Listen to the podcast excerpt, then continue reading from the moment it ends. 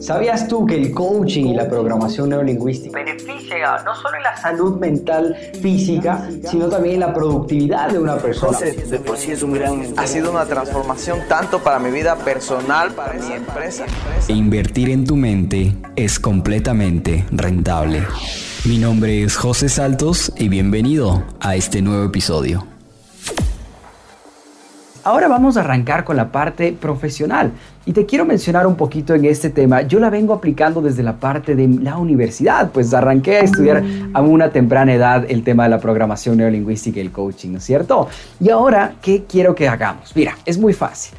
Quiero que te hagas las siguientes preguntas. Mira, ¿tienes estrés laboral? ¿Ok? Eh, ¿No te sientes conforme? ¿No te sientes bien? ¿No te sientes a gusto con el tema de tu trabajo?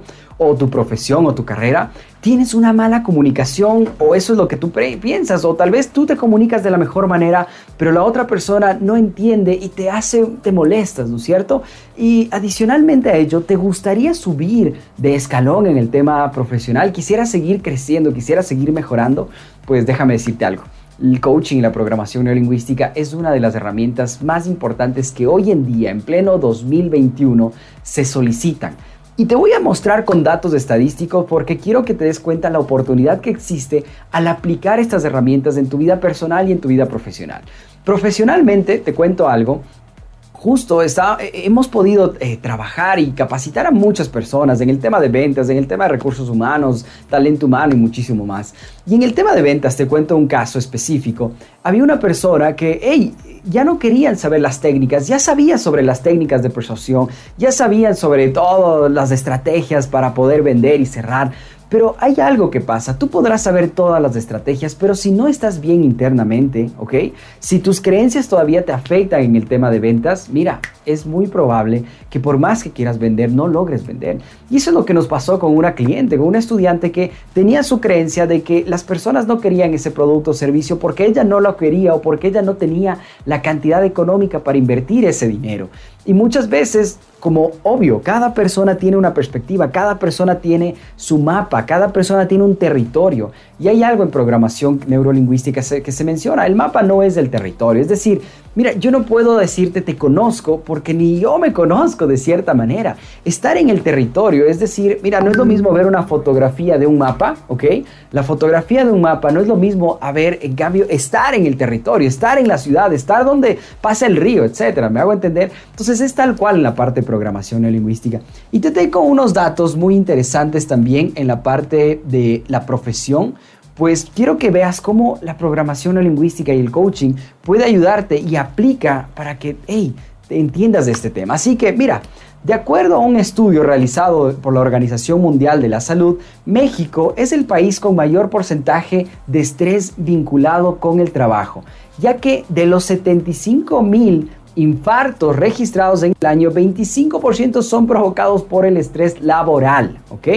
Y además, según los datos de la OMS, el 75% de los trabajadores mexicanos, ¿ok? Eh, padecen de este mal seguido de China con el 73% y Estados Unidos con el 59%. Además, la Organización Internacional de Trabajo y la OMS informan que el exceso o la escasez de trabajo en horarios estrictos o inflexibles generan una inseguridad laboral.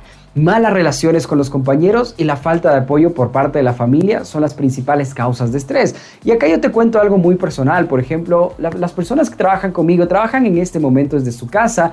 Y mira, si bien es cierto, al trabajar desde casa yo soy consciente que no necesariamente tenemos que estar las 8 horas, que te puedes ir al baño, que puedes ir a comer, que puedes tomarte un café. Y aquí ya viene un tema de, hey, ¿cómo lo manejas tú? Tú como, como persona, si estás haciendo en este momento teletrabajo. Pero adicionalmente a ello, tenemos que tener mucho cuidado con el entorno del trabajo porque muchas veces nos afecta esos entornos y no nos hace sentir muy bien. Me alegra saber que te has quedado hasta el final de esta sesión. Recuerda que iremos subiendo contenido en nuestros podcasts semanalmente. Para lo cual te invito a que te suscribas en nuestros podcasts, que nos sigas en nuestras redes sociales, en Facebook, en Instagram, en Twitter, en TikTok, en LinkedIn. Nos vas a encontrar como Juan José Saltos J7. Adicionalmente a ello, suscríbete en el canal de YouTube para que puedas ver otro contenido adicional y si deseas descargarte, participar en clases gratuitas o averiguar mucho más sobre nuestras formaciones, ingresa a www.josesaltosoficial.com. Nos vemos pronto.